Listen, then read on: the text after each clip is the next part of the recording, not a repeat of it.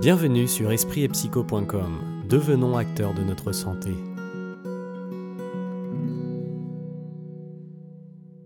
Devenir acteur de notre santé, c'est bien par là que se tourne notre système de santé aujourd'hui. Et là vous vous disiez alors, où est-ce qu'il veut en venir celui-là? À quoi ça sert? Quel outil? Pourquoi? Quand? Comment?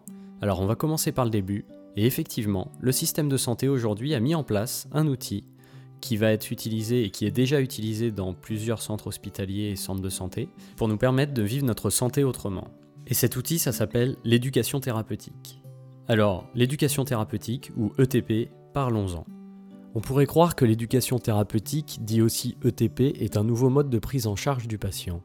Mais ceci ne collerait pas avec le fondement même de l'éducation thérapeutique. Pour une raison toute simple, l'objectif de l'ETP est de permettre au patient de devenir l'acteur principal de sa santé, donc de sa vie.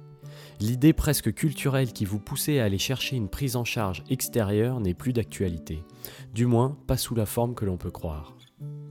Afin d'expliquer plus justement pourquoi ce type d'aide a vu le jour, je vous propose d'aller voir dans l'article écrit la définition que l'OMS a donnée de l'éducation thérapeutique. Je préfère vous l'épargner ici par écoute, car elle risquerait d'être un petit peu trop longue. Cette définition qui nous paraît lourde et imposante au premier abord nous explique simplement qu'aujourd'hui le patient est indispensable dans l'élaboration du programme de santé, donc dans un processus de soins. Nous avons longtemps pensé que nous devions laisser notre santé aux mains d'un sachant qui aurait le remède à toute situation. Sous ce schéma, nous étions le spectateur d'une vie qui ne dépendait que des autres. Ce qui pouvait paraître vrai à une époque ne l'est plus vraiment aujourd'hui. Les années passent, la population augmente, l'évolution technologique et scientifique nous offre une espérance de vie bien plus importante, et pourtant nous observons une population de plus en plus sujette à des déséquilibres de santé. Mais ces déséquilibres sont différents. Apparaît petit à petit une nouvelle forme d'affection qui prend au fil du temps une place prépondérante au sein de la santé collective humaine, les affections de longue durée. Face à cela, les professionnels de santé se trouvent soudainement dans une posture où le traitement ponctuel de la pathologie devient inefficace. C'est alors face à une personne totalement désarmée que le patient fait face. Pourtant, éduqué à remettre sa santé entre les mains d'une personne de confiance, professionnel de santé par exemple, le patient se retrouve soudainement seul au sein d'une vie qu'il ne comprend plus. Le patient se met à penser qu'il a eu affaire à un incompétent, puis va voir un autre spécialiste, puis un autre, puis un autre, mais toujours le même résultat, aucun soignant ne peut l'aider. Serait-ce la médecine qui est devenue obsolète face à la santé du monde moderne? Eh bien non. La médecine évolue de jour en jour et reste toujours un outil extrêmement efficace dans notre suivi de santé.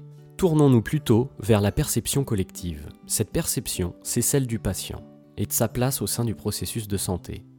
Toutes ces pathologies dites de longue durée ne seraient-elles pas en train de nous aider à prendre conscience que toutes les aides thérapeutiques, les aides médicales, les aides psychologiques ne peuvent être efficaces que si elles sont pleinement choisies par le patient? C'est ce chemin que nous offre l'approche d'éducation thérapeutique du patient. Vous devenez le facteur principal et indispensable du programme de santé autour duquel gravitent de nombreuses aides et outils que sont les thérapies et la médecine. Mais ils ne sont que des aides, l'acteur, c'est vous. Votre santé n'est plus un élément indépendant au beau milieu du monde qui tourne autour, mais elle devient totalement dépendante du monde qui vous entoure. Votre santé est le reflet de votre contexte de vie. De ce fait, ce n'est plus le médecin seul qui pourra vous permettre d'aller mieux, voire même de guérir, mais l'alliance inébranlable entre vous, votre entourage familial et professionnel, et l'aide des professionnels de santé. Lorsque l'on veut traiter une pathologie de longue durée, ce n'est pas la pathologie seule qu'il faut chercher à solutionner, mais l'équilibre de vie complet qui a amené à ce souci de santé. L'idée d'un médecin tout-puissant est erronée. C'est en ce sens que l'éducation en santé évolue. Le patient est le maître de son corps. Pour ces raisons, il est indispensable d'apprendre à écouter son corps, à le comprendre et à trouver un sens à cet événement de santé qui apparaît soudainement, et parfois persiste.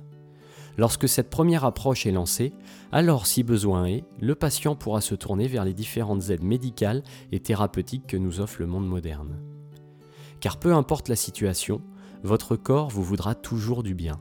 Il tente simplement, par ses pathologies, de vous parler avec un langage auquel il est important de se familiariser. Et tout ceci passe par l'éducation thérapeutique du patient. Alors, laissez votre santé vous guider et rendez-vous sur espritpsycho.com.